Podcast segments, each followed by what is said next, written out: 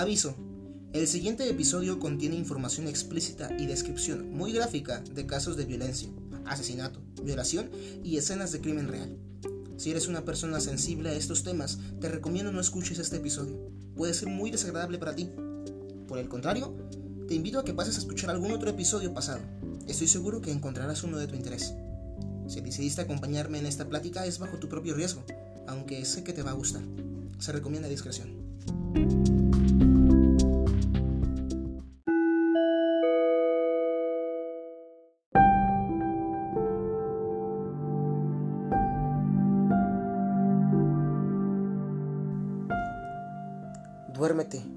Viene el coco. Si te portas mal, el hombre del saco te va a llevar. Cuidado con el boogeyman. Estas son expresiones que los padres suelen decirle a los niños más pequeños para reprenderlos y causarles miedo a lo desconocido, a monstruos o a fantasmas que pueden hacerles daño si se siguen portando mal. Pero de vez en cuando aparece en el mundo como si se tratara de una broma de muy mal gusto, un verdadero monstruo uno que es capaz de cometer los crímenes más atroces y deplorables que podríamos imaginar. Un monstruo de la vida real, y que es capaz de dejar en cartas las descripciones detalladas de todas sus atrocidades. Mi nombre es Isaac Flores. Ve tu sillón favorito y toma asiento, que hoy te cuento, escrito con sangre, las cartas del hombre de gris.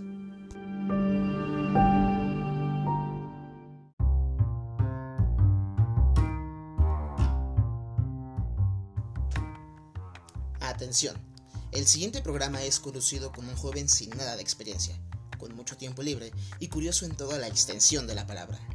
Notas de irrelevancia mundial, comentarios que nadie pidió y historias que no sabías que necesitabas conocer. Casi todo esto y quizá mucho menos está por comenzar, así que ve a tu sillón favorito y toma asiento, que esta será una plática de sillón.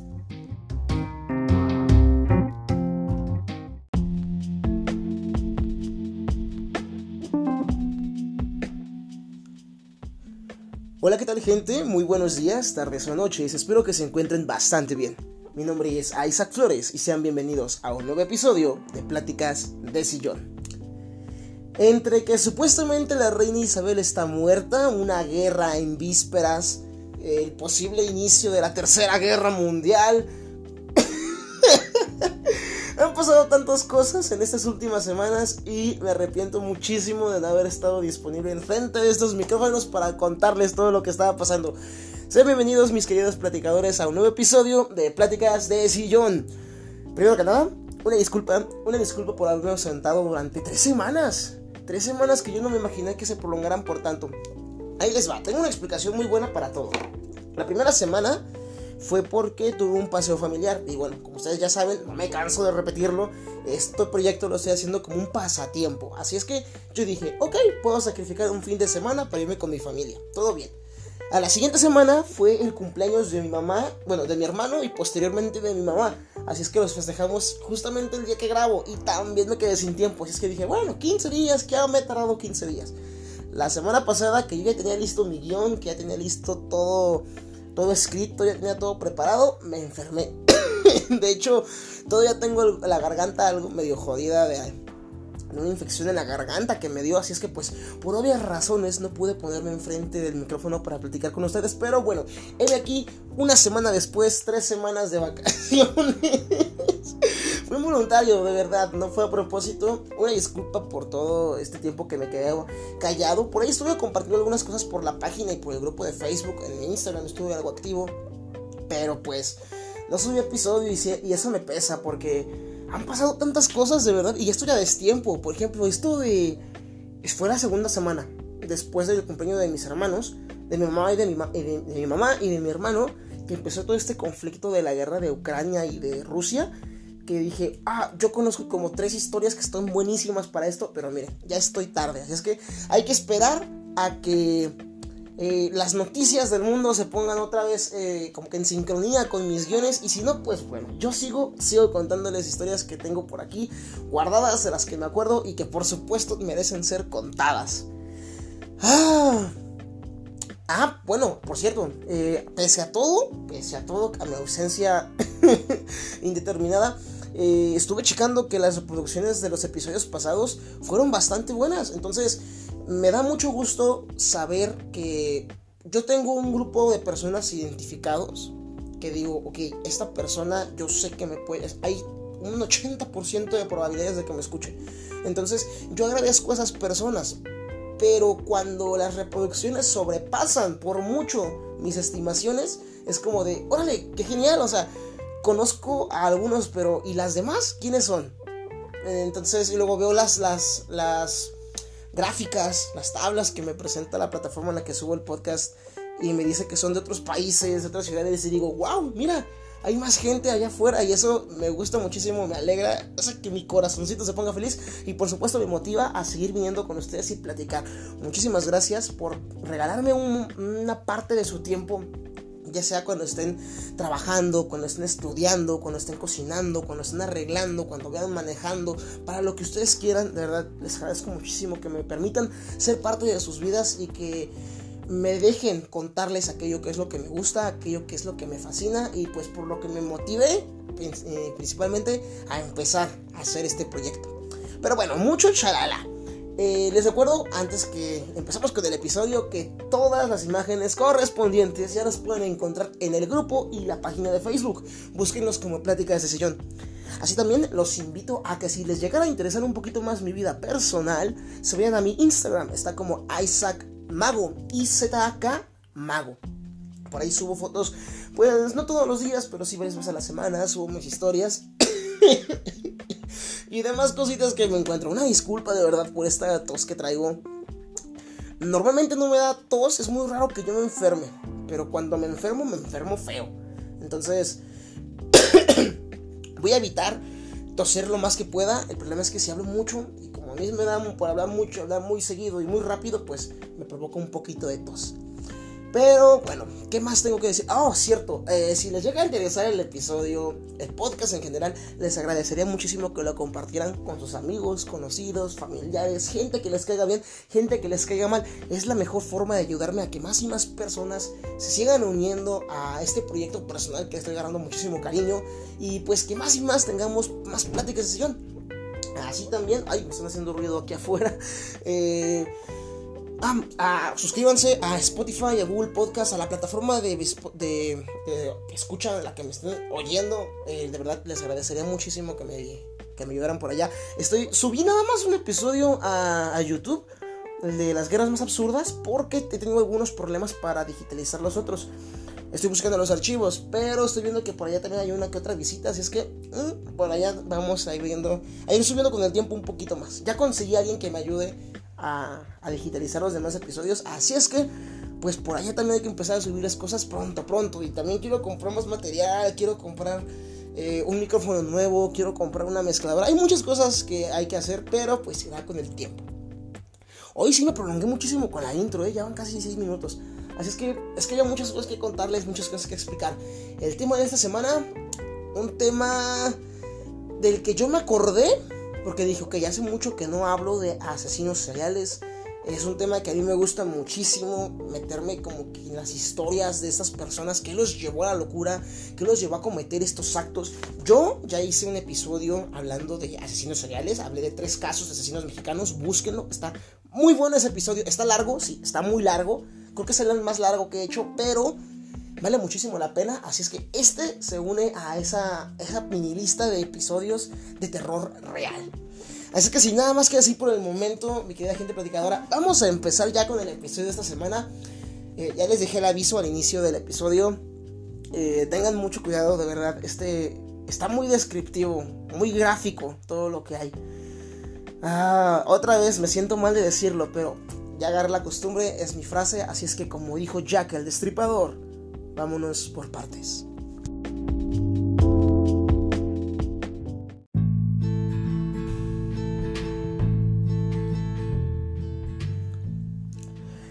Muy bien, eh, ya quedaron avisados, ya les comenté brevemente de qué es lo que vamos a tratar. ¿Por qué decidí, como siempre voy a explicar un poquito por qué decidí hablar esta semana precisamente de este tema en específico? Yo, eh, siempre he sido una persona a la que me gusta hablar de cosas raras, de cosas poco convencionales. De hecho, me lo han dicho por parte de terceros, pues me he enterado que no, no me extraña, pues, pero me tienen catalogado como, como el rarito del, salón, ese tipo como medio freak, medio raro, que le gusta hablar de cosas raras, valga la redundancia. Así es que no me molesta, la verdad. Yo eh, entiendo que cada persona tiene gustos distintos, tiene gustos particulares, pero es muy complicado hablar de temas que a mí me gustan con otra persona, porque no son como que lo habitual. Afortunadamente, eh, en tiempos más recientes, pues gracias a este tipo de plataformas, yo he podido consumir más contenido del que me gusta y pues ahora puedo compartir ese contenido. Y hay un, un público ahí que me recibe y que parece que comparte mis gustos. Y eso es muy bueno porque ayuda a que las personas sigan creando y sigan construyendo su identidad como individuos.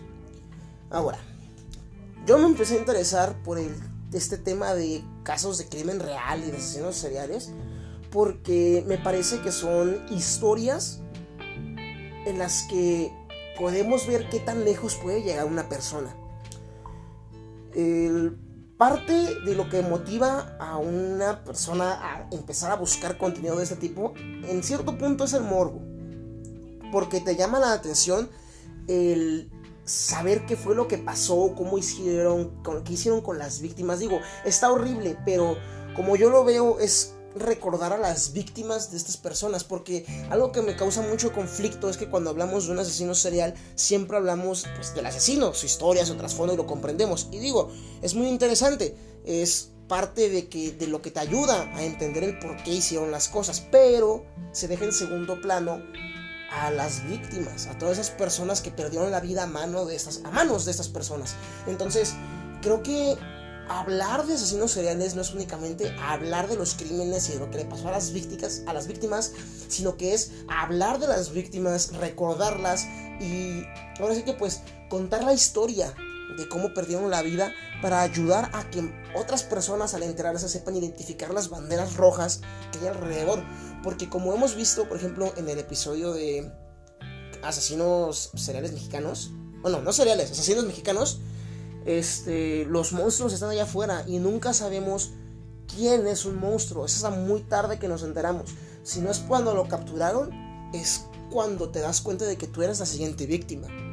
Saber este tipo de historias yo creo que nos ayudan a percibir el mundo que hay allá afuera de una mejor manera. A entender que no todo es de color de rosa, a que somos vulnerables. Y pues como una señal de respeto, a aquellas personas que perdieron la vida dándonos esta información, creo que es importante que sigamos contando estas historias para identificarlos, para saber quiénes fueron, para reconocerlos, para recordarlos y pues para que la gente sepa qué hacer en estas situaciones o al menos actuar. Digo, obvio, nadie aprende ni escarmienta en cabeza ajena, pero esta información nunca está de más. Hay casos en los que personas que eran, iban a ser víctimas de asesinos y de otros crímenes, pues recuerdan lo que ya saben y deciden cómo actuar, saben o tienen una percepción de qué hacer. Esa es mi intención con estos episodios cuando yo hablo de crímenes reales y es no solamente ver el trasfondo y la historia del asesino, sino que también contar qué fue lo que pasó para comprender a estas personas, para tratar de entender qué fue lo que les sucedió, para recordar a las víctimas, para ayudarlos a ustedes, a los espectadores, a comprender todo este mundo que es oscuro, que es lúgubre, pero que también es muy interesante, que es muy entretenido y creo que pues una vez que empiezas a buscar información de este tipo, pues no puedes parar.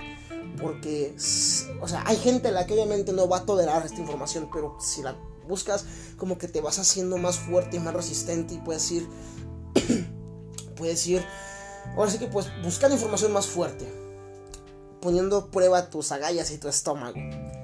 Creo que el episodio de esta semana, el caso del hombre de gris, es uno de los más crudos a los que me, con los que me he encontrado, porque parte de lo que lo hizo famoso fue la crudeza con la que él mismo relataba sus atrocidades. Por eso el título por sus cartas, porque escribió dos, bueno, fueron más, pues, pero hay dos muy famosas en las que confiesa lo que él hizo y da con lujo de detalle sus actos. Ah, es un tema complicado, o sea, me gusta mucho, pero no sé, me causa algo de conflicto que me emociona tanto. Supongo que es por una frase que no recuerdo nuevamente al autor, creo que ya la había mencionado antes, pero igual se las digo. Cuando te pasas mucho tiempo viendo al abismo, el abismo también ve dentro de ti. Así es que, motivándolos a ustedes a que se adentren a este mundo oscuro de los casos de crimen real, es que el día de hoy les traigo un episodio, les traigo un caso que es de mis favoritos, precisamente por toda la evidencia que hay, pero es de los más feos por las víctimas. El hombre de gris, el hombre de traje gris, el hombre del saco, en algunos lugares lo catalogan como una de las posibles inspiraciones para la leyenda del Boogeyman, del Coco, como lo conocemos aquí en Latinoamérica. Ah, un hombre, un hombre, un anciano, un abuelo que fue capaz de hacer los actos que han inspirado a películas, que han inspirado a otros personajes del terror y que ha hecho un poquito de todo lo que podemos calificar como despreciable. El día de hoy en Pláticas de Sillón voy a traerles el caso de Albert Fish, el hombre de gris. Pero bueno, ¿quién es este hombre? Hijo de Randall Fish, un capitán de un barco de río y un fabricante de fertilizantes, y de Ellen Fish, una mujer con un historial de severos problemas mentales en su familia, un fervor religioso de niveles enfermizos, y 43 años menor que su esposo, el 19 de mayo de 1870, en Washington, D.C., Estados Unidos, nace nuestro protagonista, Hamilton Howard Fish. Tras la muerte de uno de sus hermanos, se supone que decidió cambiarse el nombre por el de Albert, posiblemente para olvidarse de uno de sus apodos de la infancia, Ham and Eggs, que se puede traducir como huevos con jamón, que tantos problemas le había causado en uno de los orfanatos donde pasó gran parte de su infancia. Así es que se supone que el pequeño Hamilton, pues al ser bulleado, creo que como a todos, ¿eh? Creo que todos hemos tenido un apodo que nos molesta y que, bueno, al menos la gente, aquí en México, somos muchos de poner apodos que duelan. En este caso, pues le tocó a, a Hamilton y pues un apodo que no le gustaba. Así es que, pues, cambia de nombre cuando muere un hermano y así es como es conocido, como es recordado, como Albert. Albert Fish. Albert el pescado. Cinco años después de nacer, en la estación Sixth Street del ferrocarril de Pensilvania, en el año de 1875 en Washington, el padre de Albert Fish, el señor Randall, muere de un infarto al miocardio. Esta situación deja a los tres hijos, Walter, Annie y Edward Fish, a cargo de su esposa. Como su madre no podía mantener a la familia, el pequeño Albert ingresó a un centro donde sufría de constantes maltratos y abusos. Ahí fue azotado y golpeado frecuentemente y después de un tiempo descubrió algo que cambiaría su vida para siempre y es que disfrutaba del dolor físico. Eh, creo que ya hemos visto algunos puntos rojos y creo que es importante empezar a remarcarlos, remarcarlos, remarcarlos. Y es que Albert pierde a un hermano a muy corta edad, sufre de bullying. Su madre tiene historial de enfermedades mentales. Aparte de que el fervor religioso pues nunca ha sido buena señal en una crianza. Creo que, al menos aquí en México, la gran mayoría de nosotros hemos nacido en el seno de una familia religiosa, de una familia católica en especial, en específico. Y podemos ver cómo estas influencias terminan, determinando cómo es una persona cuando es adulta.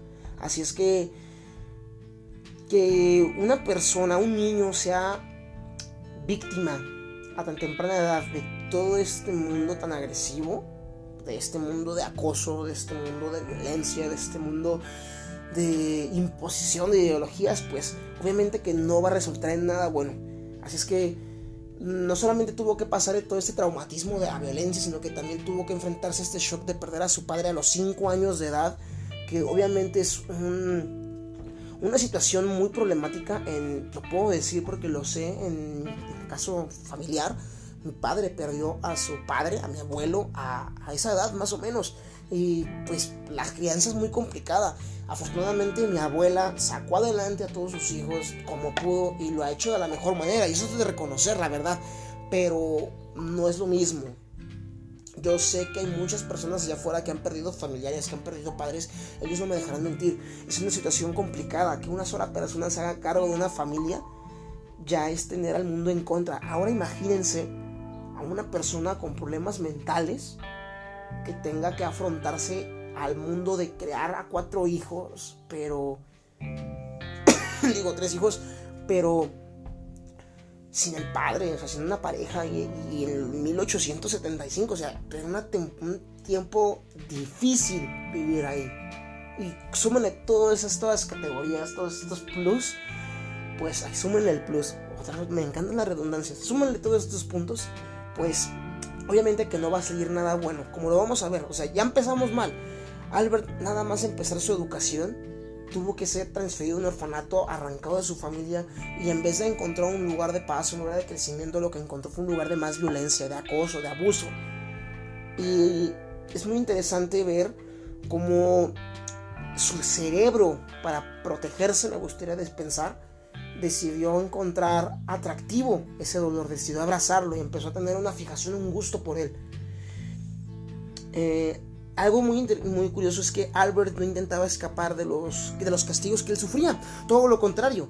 El pequeño anhelaba que llegara este momento, sentía placer con cada paliza que le daban, incluso se dice que lograba alcanzar el orgasmo. Ahí fue cuando empezaron sus tendencias masoquistas. Ahora, para los que son gente de buen corazón, puros, inocentes y que no tienen la más mínima idea como yo de qué es el masoquismo. Déjenme darles una breve descripción. El término masoquista o masoquismo viene del austriaco escritor llamado Masoch, quien relata en alguno de sus libros escenas de duros castigos dentro de una relación sexual. El masoquismo, al igual que el sadismo, son conductas asociadas a la psicología humana de infringir o de recibir dolor, contribuyendo así a la excitación sexual de una persona de una persona que se define como la necesidad de sentir dolor físico o moral, humillación o sumisión para poder conseguir placer sexual de la misma persona que en circunstancias normales no podría obtener. Los informes de la época describen que describían a Fish como un problemático y como tendencia, una tendencia imperiosa a padecer dolor. Se infligía cortes y golpes en el cuerpo y también los propinaba a otros compañeros eh, tenía una característica muy especial, es que coleccionaba recortes de prensa donde se hablaba de crímenes y admiraba a los que se tildaban de caníbales. Podemos decir que se sentía identificado con el hecho de comer carne humana. Eh, como podemos ver, como una fijación, como una filia, empezó a desbordarse, empezó a ser, bueno, en principal no atendida y posteriormente fomentada, fui inculcada por la situación en la que estaba viviendo y cómo de poco a poco fue creciendo. Eh, había leído hace algún tiempo que cuando una persona empieza a tener conductas sexuales algo, es que decir fuera de lo normal, no es correcto. Yo me diría que extremas, podríamos decirlo. conductas sexuales poco comunes. Eh, su cuerpo va adaptándose y va como que recibiendo inmunidad a lo que siente. Entonces, lo que en un momento le causaba desagrado, al poco tiempo le causa gusto y posteriormente interés. Y así es como sigue como que aumentando y sigue buscando más y más cosas con cuales rellenar todo ese vacío que siente. En el caso de Albert fue desbordándose un poco más y fue llevándolo a lados, pues ahora sí que enfermizos, un niño de menos de 10 años que siente placer porque le peguen, que empieza a sentir afición por sentir dolor, por propinar dolor y sobre todo por tener esa curiosidad de consumir carne humana, ya es un, obviamente pues son banderas rojas por todos lados. Yo digo, actualmente este tipo de problemas pues son detectables, son manejables, digo, es más común, la sociedad está un poco más abierta a que se traten problemas mentales, pero en esos tiempos, 1800, inicios de los 1900, pues no había la educación, no había la información necesaria para poder tratar estos padecimientos. Entonces, pues tenemos un cóctel de malas decisiones, un cóctel de pésimas condiciones que no van a hacer más que hacer que nuestro pequeño Albert tenga una vida... Ay, me siento parecer una vida muy loca, ¿eh? Algunos expertos apuntan que este carácter surgió como el producto de la infancia que vivió y sobre todo a las dos generaciones de enfermedades psiquiátricas que habían padecido algunos de los miembros de su familia. Hasta un total se tiene estimado de siete personas de su parentesco más directo, entre ellas su madre, escuchaban voces y tenían fuertes alucinaciones. Así es que podemos ver que las tendencias a la locura pues ya venían ahora sí que de familia, ya tenían la herencia, ya tenían la sangre y pues era cuestión de tiempo para que él desarrollara o manifestara alguno de estos comportamientos erráticos. Comenzó a tener relaciones homosexuales en el año de 1882 a la edad de 12 años, con el hijo de un telegrafista, unos años mayor que él. La juventud también llevó a Fish prácticas como la urofagia, que es la ingesta de orina, y la coprofagia, que es la ingesta de esas fecales. Fish comenzó a visitar baños públicos y piscinas públicas en donde pasaba una buena parte del fin de semana, pues se excitaba con los olores y con los sonidos. Además, podía ver a jóvenes desnudos todo el tiempo. Yo sé que esto les va a llamar un poco la atención especialmente por lo de los baños, porque bueno, ahí es normal que una persona pues encuentre situaciones, uh, diría, eróticas, o que, que obviamente pues van a despertar sentimientos. Pero en especial en las piscinas quiero recalcar porque por allá de los 1800, 80, 1890 era bastante común que las piscinas públicas prohibieran a los hombres nadar con ropa. De hecho, la idea general de la ciencia y de la salud en ese entonces era que era lo ideal y lo mejor nadar desnudos. Así es que pues dejemos aparte todas las enfermedades de la época personas como Albert Fish tenían ahí un lugar de fácil acceso para seguir consumiendo aquello que le causaba excitación. Y obviamente pues esto le iba generando, ya lo había mencionado, esta como que resistencia, esta... no puedo decir otra, no, explicar, no lo puedo explicar de otra forma, iba recibiendo como que... Iba necesitando más. Cada vez que iba, pues ya no satisfacía con una cosa, tenía que ir subiendo el grado a, sus necesidades. Hasta que llegó al punto de no retorno, lo veremos más adelante. Hasta aquí podemos imaginar cómo era la tierna infancia del pequeño Albert y cómo su curiosidad lo llevó a descubrir más sobre sí mismo. Lamentablemente, como suele pregonar la sabiduría popular, lo que mal empieza mal acaba. Y si para este punto sus primeros 12 años de, de vida ya nos muestran una persona visiblemente perturbada y con graves señales de problemas psicológicos. Lo que sigue no es más que un terrible descenso a lo más bajo que puede llegar a ser y a ser un ser humano con tal de satisfacer el deseo más primitivo de su inconsciente, sentir placer. Este fue solamente el inicio de la vida de Albert Fish y lo que lo que estaba a punto de hacer le ganó el título de, de un monstruo de la vida real y de asesino serial. Si es que, si hasta aquí ya les parece rudo y turbio lo que pasó, lo que sigue, lo que sigue los va a dejar con un muy mal sabor de boca.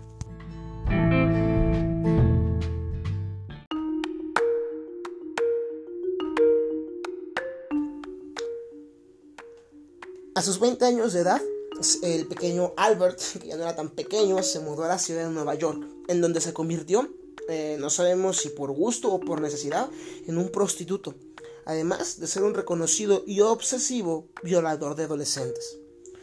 Su madre, tratando de hacer algo bueno por su pequeña cría, imaginó que un matrimonio lo alejaría de este repulsivo mundo de sexo y perversión. Recordemos que ella era una mujer sumamente sumamente religiosa, así es que pues obviamente que esto le llamaba la atención, no podía permitir que su hijo se desembocara y se perdiera y condenara a su ama para la eternidad.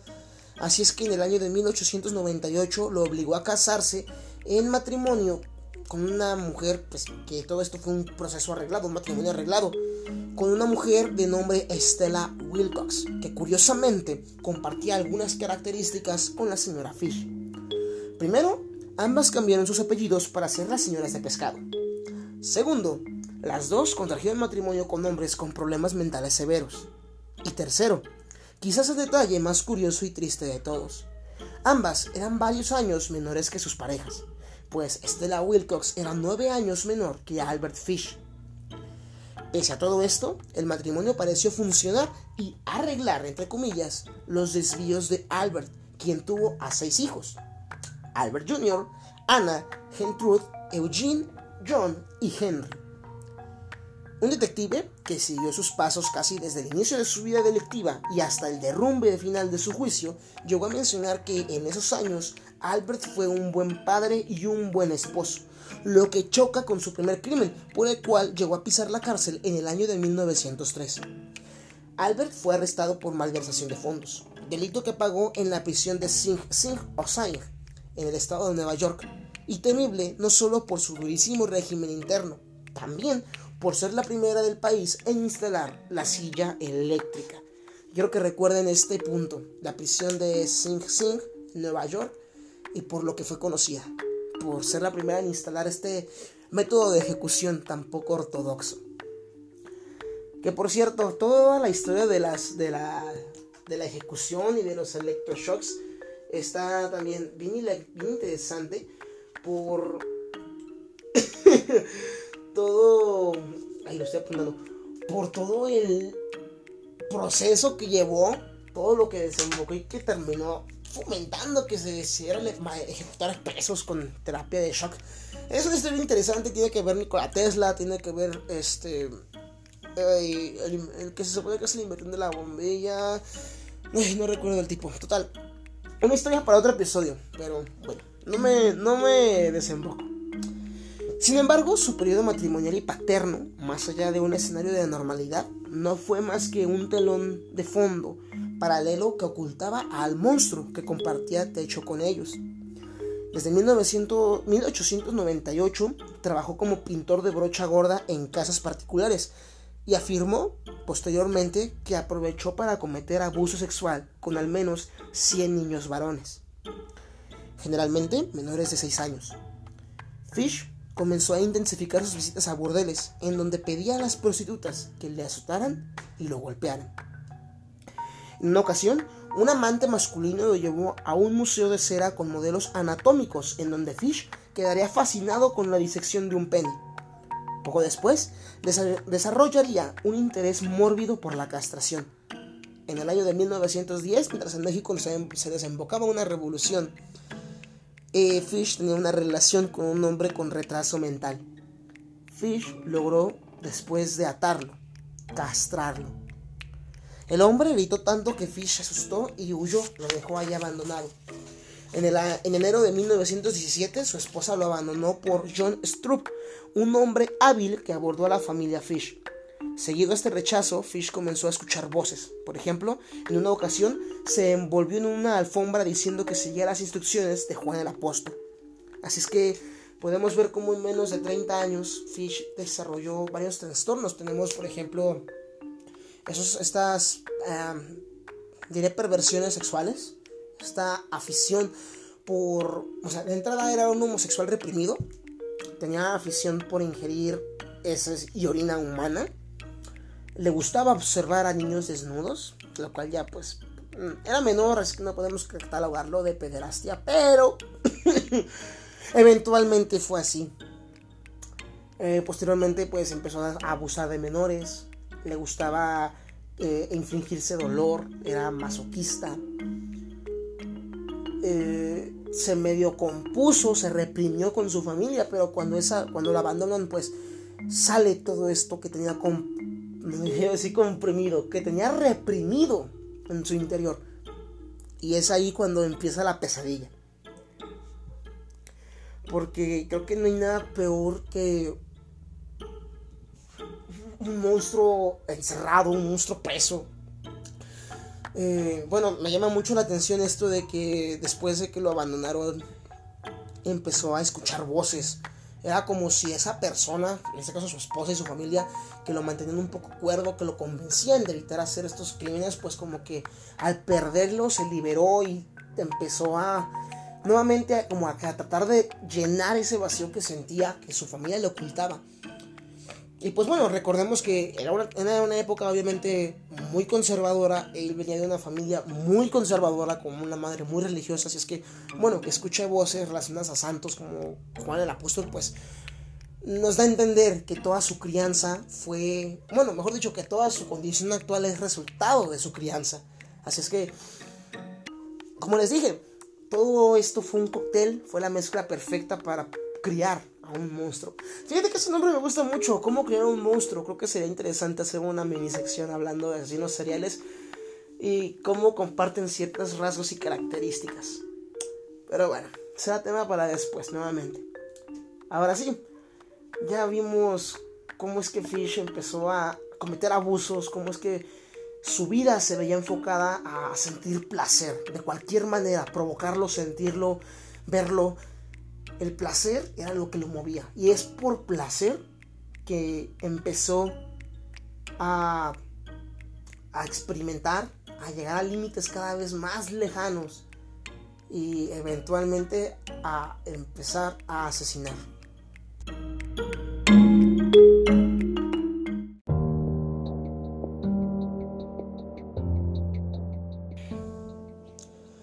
Los crímenes de Albert Fish creo que son de los más atroces que he leído, de los que me he enterado, de los que tengo conocimiento, por los descriptivos que pueden llegar a ser. Fish cometió lo que pudo ser su primer ataque con un joven con discapacidad mental llamado Thomas Bennett en Wilmington, Delaware, en 1910. Tiempo después acuchilló a un niño también con discapacidad mental hacia 1919 en Washington, D.C. algo que caracteriza a ese tipo de personas, en especial a Albert, es que, bueno, si no se han dado cuenta, está muy enfocado en buscar niños, personas menores. Este tipo de individuos son catalogados como depredadores. Eh, un depredador, pues, obviamente que siempre va a buscar la forma de buscar una presa que no le represente mayor problema. En este caso, pues la presa perfecta eran niños. Y más feo, más terrible aún, empezó con niños con enfermedades y con discapacidades mentales. Así es que no podemos darle mucho crédito por empezar a abusar de personas que en entrada ya tenían las de perder. Pero así es la vida, tristemente. Una disculpa si me escuchan música y ruido de fondo, pero es que mis vecinos acaban de empezar a poner música. ¿Cómo me desesperan esas personas? Pero bueno, sigamos, porque no se les ocurre otra, otra hora de ponerse a, a, escuchar música en una bocina grande que a la hora que yo me estoy poniendo a grabar. En fin. El 11 de julio de 1924, Beatriz Kiel, una niña de 8 años de edad, jugaba sola delante de la granja de sus padres en Staten Island. Ahí fue cuando Fish la vio por primera vez. Le ofreció dinero para que la acompañara y le ayudase a buscar ruibarbo, que es una planta que se cultiva como verdura por su tallo comestible en los campos vecinos. La niña estaba a punto de abandonar la granja cuando su madre ahuyentó a Fish. Fish se alejó, pero regresó después al, al granero de la familia Kill, donde trató de dormir por la noche. Todo antes de que fuera descubierto por Hans Kiel, quien le dijo que se fuera. El 25 de mayo de 1928, Edward Wood colocó un anuncio clasificado en la edición dominical del diario de Nueva York World que decía, Hombre joven, 18 años, desea posicionarse en el país. Edward Wood, 406 West 15 Street. El 28 de mayo de 1928, Fish, entonces con 58 años de edad, visitó a la familia Wood en Manhattan, Nueva York, bajo el pretexto de contratar a Edward. Se presentó a la familia y así como mismo como Frank Howard, un granjero de Farmville, Nueva York. Al llegar, Fish conoció al joven, eh, a, la, a la joven hermana de Booth, Grace, quien contaba con solo 10 años de edad. Fish prometió contratar a Booth y le dijo que enviaría por él a cabo de algunos días. En su segunda visita accedió a contratar a Booth y entonces convenció a sus padres, Delia Flagan y Albert Booth, de dejar que Grace le acompañase a una fiesta de cumpleaños a aquella tarde en la casa de su hermana. Albert Booth era mozo de la Equitable Life Assurance Society. Grace tenía una hermana llamada Beatrice y dos hermanos, Albert Booth II y George Booth, además de Edward, que era el mayor, que era este hermano que estaba buscando trabajo y que lo publicó en el periódico. Fish se alejó de ahí aquel día, con Grace, pero jamás regresó. La policía arrestó a Charles Edward Pope el 5 de septiembre de 1930 como sospechoso del rapto. Pope tenía 66 años de edad y era superintendente de unos apartamentos. Físicamente se parecía mucho a Albert Fish y fue acusado por su esposa. Charles pasó 108 días en prisión entre su arresto y juicio, verificado el 22 de diciembre de 1930. Seis años después, en noviembre de 1934, una carta anónima fue enviada a los padres de la niña, lo que condujo a la policía hacia el paradero de Albert. Pero pues podemos ver que la policía arrestó incorrectamente a un hombre inocente, creyendo que él era el causante de la muerte o la desaparición, en este caso, de la pequeña Grace. Ahora, estos tres casos, el acoso a la niña, eh, cuando se metió al granero y la desaparición de Grace, son los momentos que se conocen o los crímenes que se conocen antes a su detención. Precisamente fue eh, la desaparición de Grace, la niña de 10 años, hermana del joven de 18 años que publicó en el periódico su solicitud de trabajo, que, que Albert Fish fue detenido. No fue hasta que lo detuvieron, hasta que, bueno, pasó esto de Gracie de la carta, que nos damos cuenta de el monstruo que habitaba en las calles de la ciudad de Nueva York y que nadie se había percatado.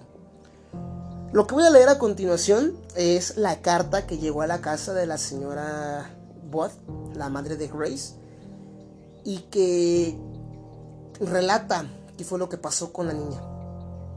Así es que si ustedes son susceptibles a temas así de fuertes, así de escabrosos, pues es bajo su responsabilidad escucharlos porque la verdad sí está muy feo.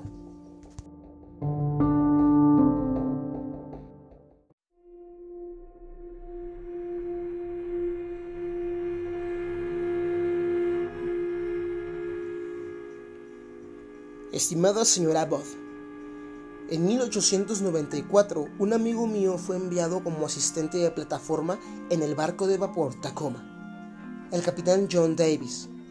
Viajaron de San Francisco a Hong Kong, China. Al llegar ahí, él y otros dos fueron a tierra y se embriagaron.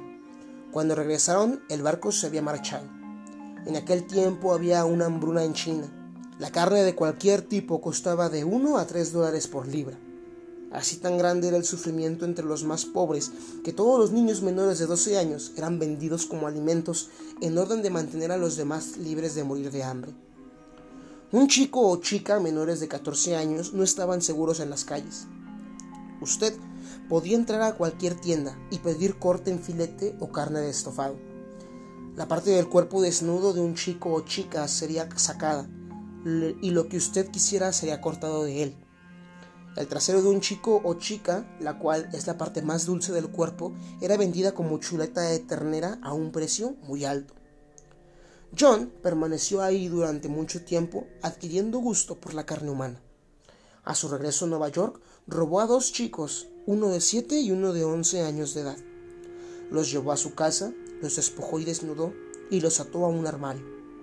Entonces, quemó todo lo que ellos portaban, varias veces a cada día, y cada noche los azotó, los torturó, para hacer su carne buena y tierna. Primero mató al chico de 11 años de edad, porque tenía el trasero más gordo, y por supuesto, una mayor cantidad de carne en él. Cada parte de su cuerpo fue cocinada y comida, excepto la cabeza, los huesos y los intestinos. Fue asado en el horno, todo su trasero, hervido, asado, frito y estofado.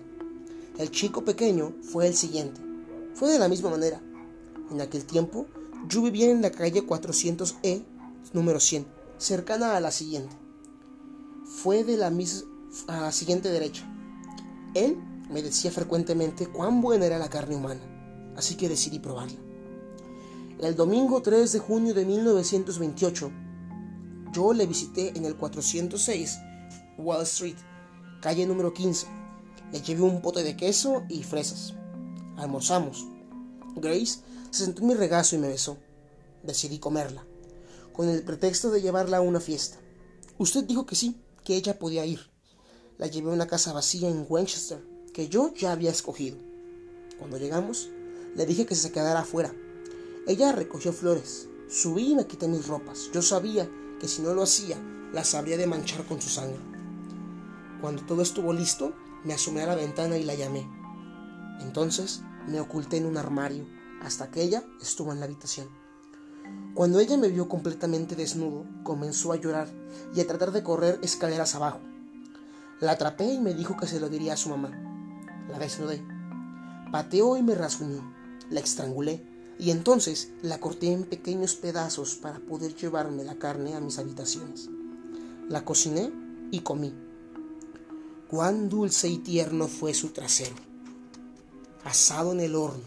Me llevó nueve días comer su cuerpo entero estaba deliciosa, carnosa y jugosa. No la violé, aunque podría haberlo hecho si lo hubiese deseado. Ella murió virgen.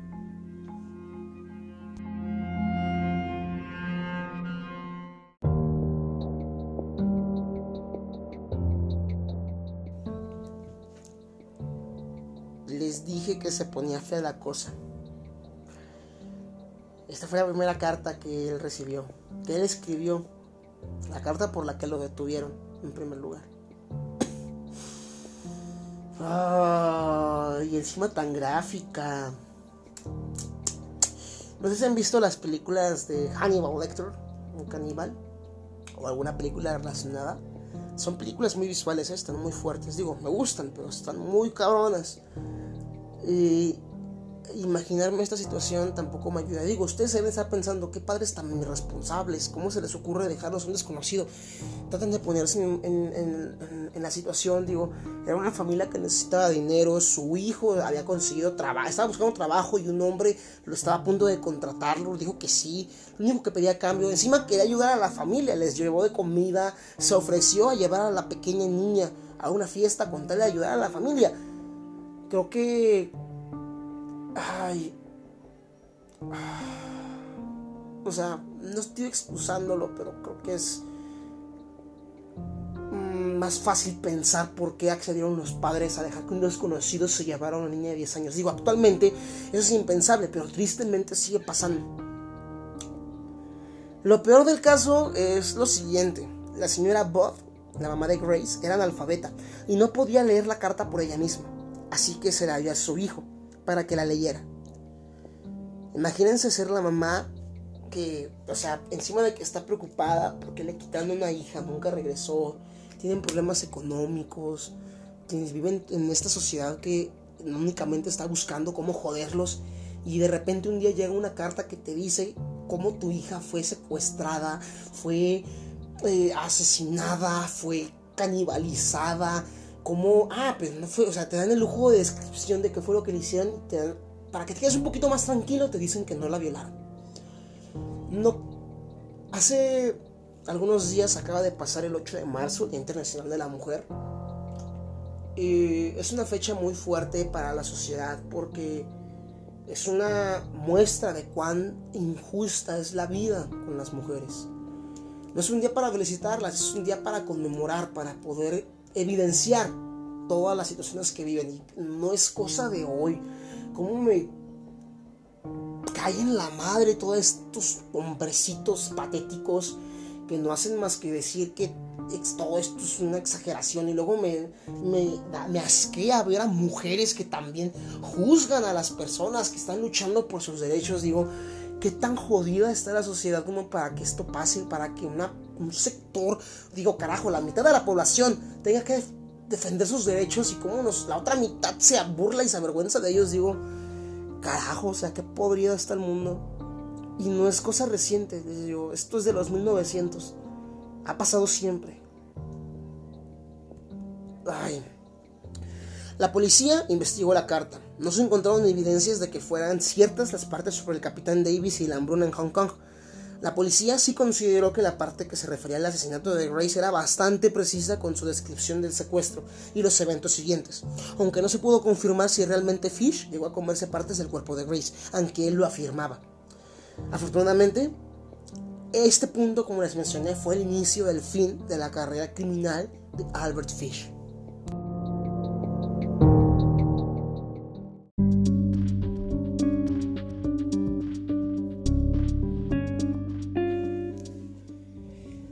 La carta fue entregada en un sobre que tenía un pequeño símbolo hexagonal con las siglas NIPCBA, que significa Mutua Privada de Choferes de Nueva York. Un portero de la compañía dijo que la policía dijo a la policía que él había tomado algunos de un escritorio, pero que los dejó en su habitación alquilada en la calle 200 East 52 Street cuando se mudó. La propietaria de los apartamentos alquilados dijo que Fish se había alojado en este cuarto unos días antes. Dijo que el hijo de Fish le mandaba dinero y le había pedido que retuviera su siguiente cheque para él, William King, el director de investigación. Eh, esperó fuera de la habitación hasta que Fish regresó. Accedió a ir con él a la comisaría para ser interrogado, pero en la puerta principal amenazó a King con una navaja en cada mano. King desarmó a Fish y lo llevó a la comisaría de policía. Fish no hizo el intento de negar el asesinato de Grace Bott, diciendo que él pretendía ir a la casa para llevarse y asesinar a Edward Bott, el hermano de Grace, pero que cambió de idea al verla en ella. Según la carta, pues él iba con la intención de secuestrar al hermano y matarlo a él, pero pues ya no, ya no correspondía a su patrón, digo, era un joven, un adulto joven de 18 años. En cambio, pues ese día ve a la pequeña Grace, toda tierna, toda inocente, una niña que llega, se sienta en su regazo y lo besa. Digo, él mismo lo dijo, en ese momento él decidió comerla. Afortunadamente, el juicio de Albert Fish por el asesinato premeditado de Grace Wood comenzó el lunes 11 de marzo de 1935 en White Pines, Nueva York, con Frederick P. Close como juez y como abogado fiscal de distrito Ellen Albert F. Gallagher. James Dempsey fue el abogado defensor de Fish. El juicio duró 10 días. Fish alegó locura y clamó haber escuchado voces de Dios ordenando matar a los niños. Ojo, únicamente lo estaban enjuiciando por la muerte de Grace, su desaparición y su asesinato. Pero él empezó a soltar la lengua y empezó a contar más crímenes.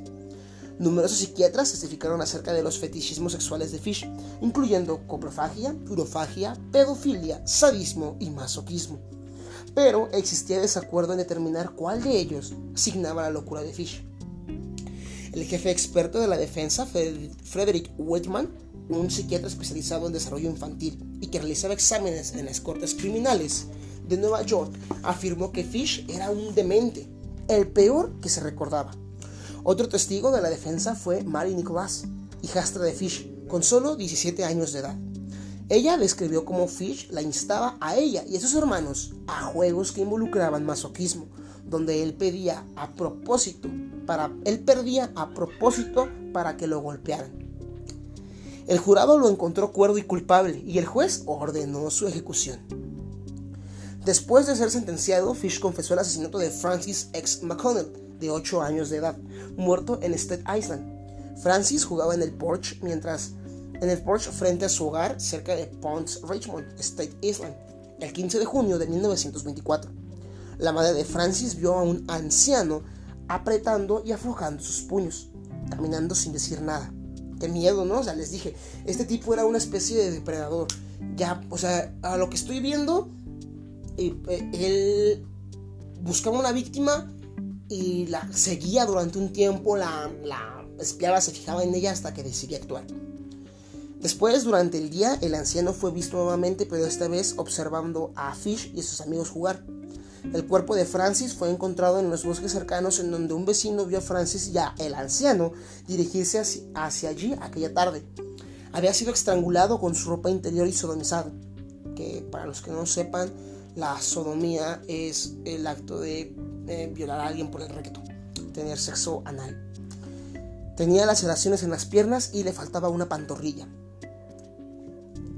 Eh, un niño de 4 años llamado Billy, Billy Gaffrey se encontraba jugando en el patio fuera de, de su apartamento, del apartamento de su familia en Brooklyn, con su amigo Billy Dayton de 3 años, el 11 de febrero de 1927.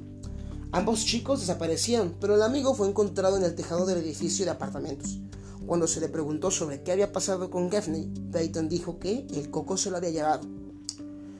Inicialmente, Peter Kudrow Kutsinowski era sospechoso del asesinato de Gaffney. Entonces, Joseph, eh, digo, perdón, Joseph Meham, un conductor de tranvía de Brooklyn, vio una foto de Fish en los diarios y lo identificó como el anciano que vio el 11 de febrero de 1927 tratando de calmar a un niño sentado a su lado en el tranvía. El chico no llevaba chaqueta y lloraba por su madre, y fue arrastrado por el hombre fuera del vehículo. La policía comparó e igualó la descripción del niño con la identificación del cuerpo de Billy. Con la identificación de, Billy, digo, el cuerpo de Gaffey nunca fue recuperado. La madre de Billy visitó a Fish en la prisión de Sing Sing para tratar de obtener más detalles de la muerte de su hijo. Fish confesó lo siguiente en una carta a su abogado. La carta se las voy a leer ahorita, pero quiero que resaltar un punto. Eh, Joseph Mahen que era el conductor del tranvía de Brooklyn, vio a Fish en los diarios y lo identificó como el anciano que vio tratando de calmar a un niño sentado a su lado en el tranvía. El niño estaba llorando por su mamá y fue arrastrado, arrastrado por el hombre fuera del vehículo.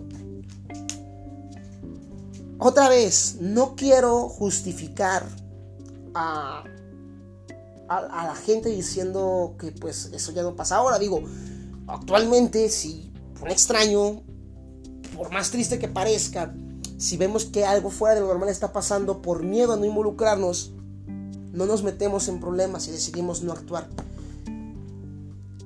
Eh, no quiero decir que lo que hicieron estuvo... O sea, obviamente estuvo mal, pero no quiero culparlos del todo. Digo, no puedes intuir una situación solamente por tu sentido. O sea, si tú sientes que algo está mal, pues no interfieres por miedo. Pero ¿cuánta gente había en ese tranvía para que, o sea, hasta el conductor se dio cuenta? ¿En qué momento decidimos arriesgarnos? O sea, somos tan egoístas como para no meter las manos por un desconocido. Digo, obviamente, es como decir que vamos a cargar una arma de defensa personal para que si nos pasa algo poder defendernos. Pero en el momento, si algo nos llegara a pasar, pues no sabemos cómo reaccionar. Y son historias que son muy comunes. Así es que no quiero culparlos directamente, pero obviamente lo que hicieron estuvo mal. Ah, ahora sí, les voy a leer la carta de, de, de, de Fish, en la que relata qué fue lo que hizo con Billy Café.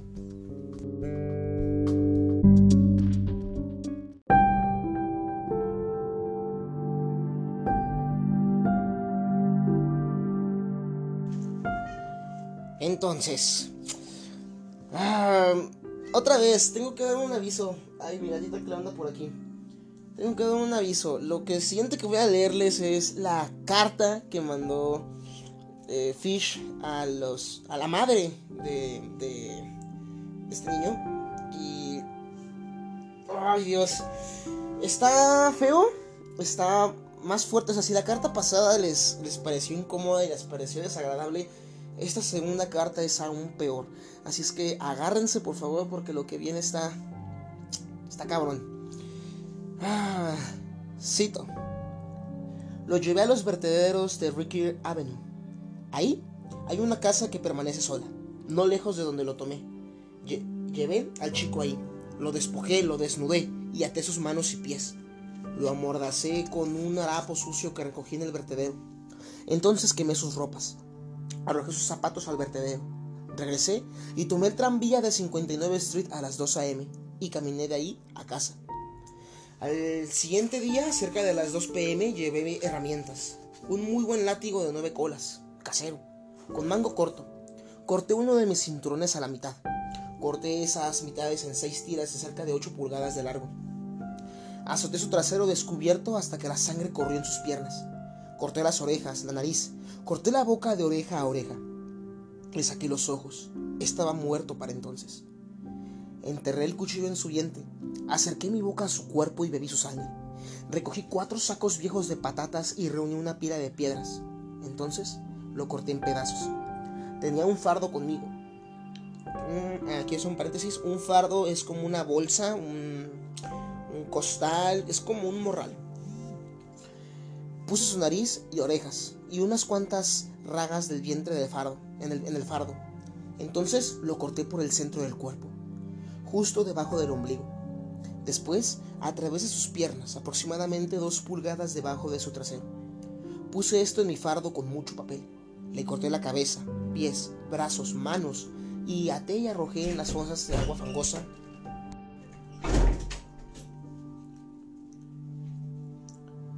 Enterré el cuchillo en su vientre. Acerqué mi boca a su cuerpo y bebí su sangre. Recogí cuatro sacos viejos de patatas y reuní una pila de piedras. Entonces lo corté en pedazos. Tenía un fardo conmigo. Quiero hacer un paréntesis. Un fardo es una suerte de bolsa, como un morral pequeño, una mochila pequeña. Tenía un fardo pequeño conmigo. Puse su nariz y orejas y unas cuantas rajas del vientre en el fardo. Entonces lo corté por el centro del cuerpo, justo debajo del ombligo. Después atravesé sus piernas, aproximadamente dos pulgadas debajo de su trasero. Puse esto en mi fardo con mucho papel. Le corté la cabeza, pies, brazos, manos y las piernas debajo de la rodilla. Coloqué todo esto dentro de los sacos pesados con piedras. Los até y los arrojé en las fosas de agua fangosa que usted verá a lo largo del camino que va a North Beach. Regresé a casa con mi carne. Tuve el frente de su cuerpo que me gustaba, su mono, pene en argot, y piwis, los testículos en argot, y un agradable y gordo trasero, para hacer en el horno y comer. Hice un estofado con sus orejas y nariz, pedazos de su cara y el vientre. Puse cebollas, zanahorias, nabos, apio, sal y pimienta estaban muy buenos. Entonces partí su trasero. Corté su pene y testículos y los lavé primero. Puse tiras de tocino en cada nalga y las puse en el horno. Entonces escogí cuatro cebollas y cuando la carne había asado cerca de un cuarto de hora, vertí un poco de agua para la salsa de la carne y puse las cebollas. A intervalos frecuentes rocié su trasero con una cuchara de madera. Así la carne sería agradable y jugosa. En cerca de dos horas estaba buena y doradita, cocinada. Nunca comí algún pavo asado que tuviera la mitad del sabor que este dulce, gordo y pequeño trasero. Comí cada bocado de carne en cerca de cuatro días. Su pequeño mono era dulce como la nuez, pero sus piwis no pude masticarlos, así que los arrojé al inodoro. Y, y esto fue lo que lo que Fish Albert Fish relató acerca de qué fue lo que hizo con el cuerpo del pequeño Billy. Ay. Digo, estoy un poquito asqueado, pero al mismo tiempo con una gran incertidumbre de saber, wow, o sea, que, que, que, tuviera tanta preparación, que fuera tan metódico a la hora de preparar este platillo, carajo. Eso me deja pensando en dos cosas. Uno, era un hombre muy metódico, era un hombre que le gustaba el proceso de cocinar carne humana. Y dos, era un hombre que ya lo había hecho varias veces porque puse a investigar un poquito sobre canibalismo. De hecho, ya he hablado de canibalismo en el podcast, en el episodio de la isla caníbal de Stanley. Digo, no es tan gráfico como este caso, pero eh, las personas que han practicado el canibalismo relatan que es un sabor al que tienes que acostumbrarte, o sea, tienes que hacerlo constantemente para poder digerir bien la carne humana. No es una carne que nosotros podamos consumir de forma natural. Entonces, que sea una persona que sepa qué hacer con la carne y que la disfrute es porque lo ha hecho varias y reiteradas, reiteradas ocasiones. Así es que él solamente habló y se le pudieron comprobar estos dos casos, el cuerpo, bueno, el caso de Grace y en este caso, el, bueno, el, lo que hizo con el cuerpo de Billy.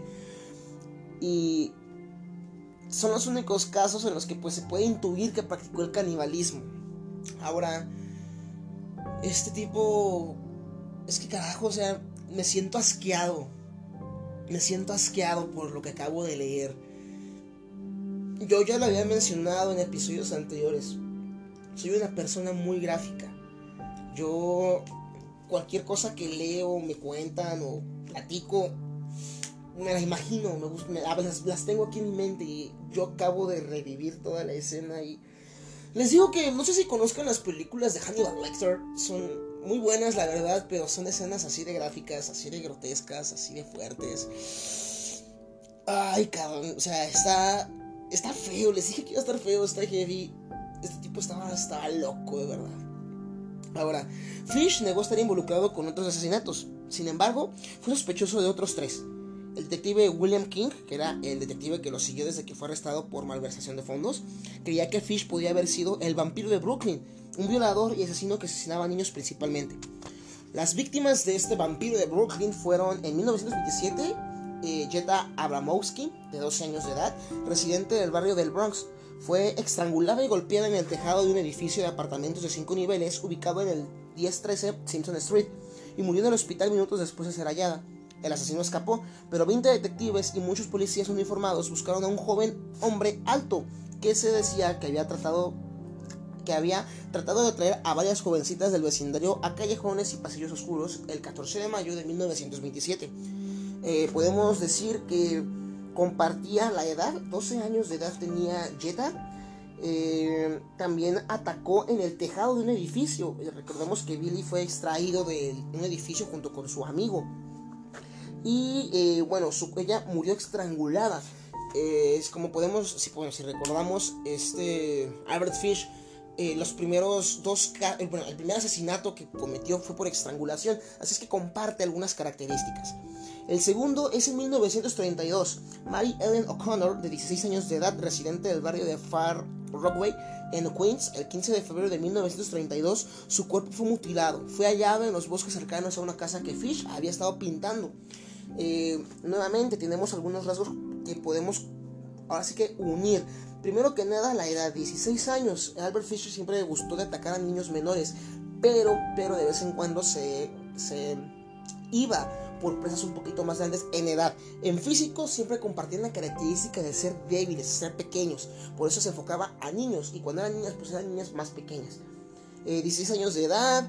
Eh, tenemos que su cuerpo fue mutilado. Recordemos que el segundo cuerpo, de, bueno, el segundo crimen que Fish cometió, pues encontraron el cuerpo del niño sin una parte de la entrepierna. Así es que comparte esa misma característica. Y bueno, por la última, la más importante, es que Fish había estado pintando en una casa cercana. Eh, nuevamente, recordemos que Fish mencionó que mientras trabajaba como pintor de brocha gorda, aprovechó su trabajo para atacar a más de 100, aproximadamente 100 niños. Entonces, las coincidencias son bastantes. El siguiente caso es de Benjamin Collins, 17 años de edad, fue encontrado muerto en, en las cercanías de una casa que Albert Fish también pintó. Nuevamente, edad 17 años. Son características que comparten. Recordemos que el, hermano de Grace, Bud, se llamaba el, muchacho creo, eh, tenía 18 años cuando Albert decidió ir tras él hasta que se encontró con su hermana. Así es que quizás eh, Benjamin Collins fue una víctima más de Albert Fish. Ahora, eh, Albert Fish llevaría a su tumba su mayor secreto, el número de personas que habría asesinado en realidad. Las opiniones de los psicólogos son contrastadas con ese aspecto. Unos hablan de varios centenares de víctimas, mientras que otros estiman que no hubo más de 50. Finalmente se le acusa de haber asesinado a un total de 15 niños, la gran mayoría procedentes de las capas más pobres de la población. Esto es algo muy triste porque es una característica que comparten muchos asesinos seriales y es que este tipo de depredadores se especializan en buscar presas que son difíciles de rastrear. Siempre son eh, asesinos que se encargan de atacar a prostitutas, bueno, en este caso prostitutas, a niños, a indigentes, a huérfanos, a mujeres. Tristemente son sectores de la población muy vulnerables y que la sociedad no les presta la atención que deberían. Eh, son. Es que es más, es, me siento mal diciendo, pero son inteligentes a hablar de escoger sus presas, porque son víctimas que nadie va a buscar. No puedes ir a la estación de policía diciendo, ¿sabes qué? Eh, yo conozco, tengo una amiga que es prostituta, desapareció tanto tiempo. No la van a buscar. Esa es la verdad. Últimamente se han hecho muchos esfuerzos para que en todo el mundo este tipo de, de situaciones cambien.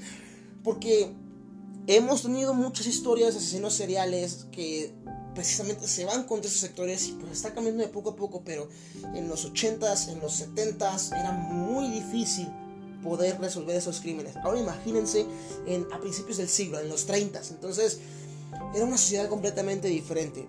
No se le debe de juzgar a las autoridades con la misma regla de hoy en día porque obviamente eran tiempos diferentes, era una forma de pensar diferente, era una sociedad completamente distinta. Tenemos que aprender de nuestros errores, tenemos que aprender de lo que pasó para evitar que eso se siga repitiendo. Es triste porque hay casos de asesinos seriales recientes de, este, de esta década, no de esta década, de este milenio, que siguen acometiendo, haciendo los mismos patrones y siguen saliéndose con las suyas. No va a ser el único asesino serial del que voy a hablar en el podcast. Más adelante voy a traerles otro asesino serial muy cabrón que precisamente atacaba prostitutas y que estuvo activo durante décadas. Esta... Son temas que les digo, no es por vanagloriar al asesino, es para poder entender qué fue lo que pasó y aprender a evitar que pasen estas cosas. Fish llegó a prisión en marzo de 1935 y fue ejecutado en la silla eléctrica el 16 de enero de 1936 en la correccional de Sing Sing. Poéticamente, díganle universo, destino, karma, Dios, como ustedes quieran, pero fue en la misma prisión en la que entró por primera vez. Entró a la cámara de ejecución a las 11.06 pm y fue declarado muerto tres minutos después. Fue sepultado en el cementerio de Sing Sing. Se tiene registro de que dijo que la electrocución sería la experiencia más suprema de su vida. Cito sus últimas palabras. Qué alegría morir en la silla eléctrica. Será el último escalofrío, el único que todavía no he experimentado.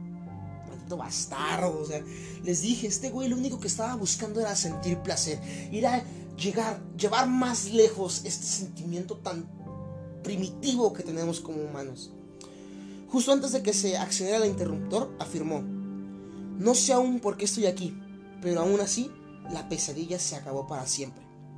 Y así fue como termina la historia de Albert Fish, el hombre de gris, este asesino serial de niños que fomentó un miedo en la población. Después de este caso, eh, se, le dio el nombre de el hombre de gris, lo verán en las fotos, era un tipo que se veía terrorífico nada más de verlo, se ve como un anciano que esconde un pasado oscuro. Les menciono, a principio del siglo se utilizó, hay eh, algunas investigaciones que refieren que él fue parte del mito que ayudó a crear al personaje del Boogeyman. Nosotros lo conocemos como el Coco. Así es que... Y, no es el único caso. Eh, hay otros asesinos seriales, por ejemplo, en Latinoamérica. No recuerdo exactamente en dónde, pero... Ah, en creo que en, Perú, creo que es en Perú, se dice que si no te duermes va a venir el coco, va a venir otros un asesino se a matar a, matarte. Dicen el nombre del asesino. Se me fue el nombre, se los debo, pero también se los voy a traer porque Latinoamérica tiene historias que dices, hijos de su madre, ¿cómo es posible que hayan cometido tantos crímenes durante tanto tiempo?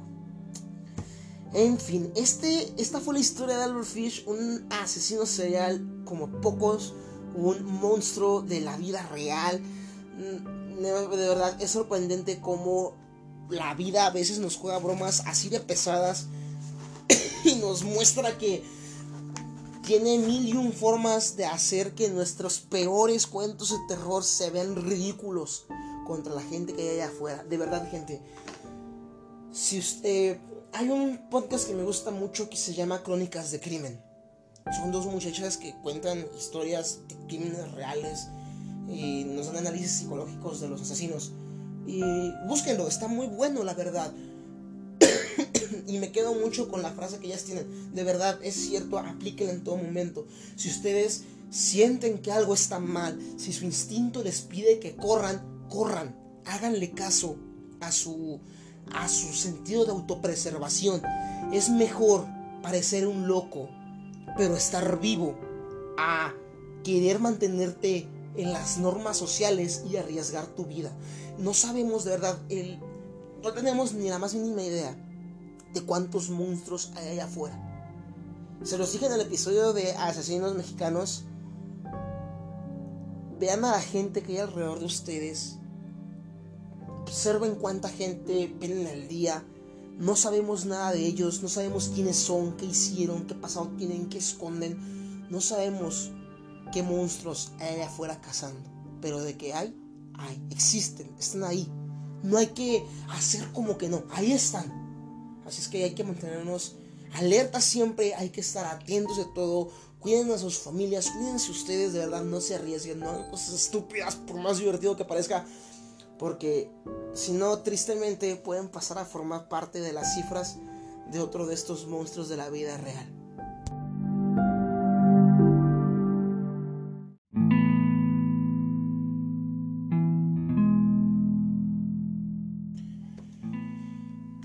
Pues bueno gente, hemos llegado al final del episodio de esta semana. Un episodio, como les dije, algo crudo, algo tétrico, muy, muy descriptivo, muy, muy visual y que me deja un sabor de boca muy amargo. Espero que no me hayan extrañado tanto. Espero que les haya gustado el episodio de esta semana. Si les gustó, compártanlo con sus amigos, conocidos, amigos, familiares, gente que les caiga bien, gente que les caiga mal. Es la mejor forma de ayudarme a que más y más personas se unan a este, a este proyecto personal que estoy llevando y que juntos tengamos más y más pláticas de sillón. Les recuerdo, pueden ya encontrar las imágenes en Facebook, en la página y el grupo de Facebook. Búsquenos como Pláticas de Sillón, ¿verdad, Cleo?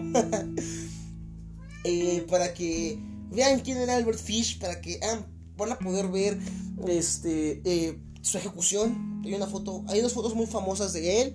Una que es la primera vez que lo capturaron y la segunda que es cuando lo ejecutan. Eh, un dato curioso que se me olvidó mencionar, bueno, que no lo metí en el guion porque no tenía como una cronología exacta, pero tenía una cualidad bien, bien horrorosa. Este tipo le gustaba meterse cosas en el cuerpo. Les voy a dejar en Facebook la radiografía de, de una imagen de sus radiografías y qué hacía para que vayan y, al igual que yo se sorprendan y digan cómo es posible que haya gente así en el mundo. Digo, mientras no le hagas daño a los demás está bien, haz lo que quieras, pero ay, ese tipo abusaba. Eh, suscríbanse a Spotify a Google Podcast, donde quiera que escuchen este episodio. De verdad se los agradecería muchísimo. En Spotify ya me da la opción de que califiquen el episodio y el podcast. Así es que yo les invito a que dejen por allá su calificación. De verdad se los agradecería bastante. Y pues nada, si les llegara a interesar mi vida personal, pues estoy en Instagram como Isaac Mago. Así, de esta forma, termina este cuento de terror. Esta historia que podemos imaginar solo en algún libro o película, producto de la retorcida mente de algún escritor con problemas mentales. Pero no. Una historia real. Una historia que en verdad pasó y que tuvo víctimas reales, que lamentablemente fueron niños. Niños que vieron su vida apagada por un monstruo real. Un monstruo que no buscaba otra cosa más que, la, más que su siguiente alimento, su siguiente víctima. Afortunadamente, Fish fue detenido a tiempo. Es como si el universo notara todo el daño que este hombre provocaba en el mundo y decidiera ponerle un alto, un punto final que nos permitiera respirar y agradecer su captura. Pero ¿por cuánto tiempo? ¿Cuántos monstruos más hay allá afuera? ¿Cuántas víctimas se necesitan para detenerlos? ¿Es acaso la muerte el castigo merecido para estos asesinos? En lo personal, Creo que ni aunque pudieran pasar mil años en prisión pueden expiar sus pecados. Morir no es un castigo. Eso es lo que ellos quieren. En, estos en casos como este, es que me gustaría pensar en una deidad superior. En un ser supremo que pudiera justiciar después de la muerte. Y que de alguna manera haga que estos monstruos paguen y vivan todo el infierno que sus víctimas sufrieron. Muchísimas gracias por haberse quedado conmigo hasta el final del episodio. A ti, personalmente importante, de verdad te agradezco muchísimo que estés aquí. Y yo me despido de ustedes. Espero que tengan un excelente inicio de semana. Eh, un excelente inicio de meses que me están escuchando. Digo, ya estamos a mitad del mes, pero nunca es tarde. Dicen, dicen mejor que es tarde que nunca, ¿verdad? Mi nombre es Isaac Flores. Les agradezco muchísimo que se hayan quedado conmigo. Esto fue Pláticas de Sillón. Nos vemos la, nos escuchamos la siguiente semana por este mismo canal, esta, a esta misma hora. Esperemos, ¿verdad? Si no se me cruza nada más en el camino, así será. Pórtense muy mal, nos vemos y chao, chao.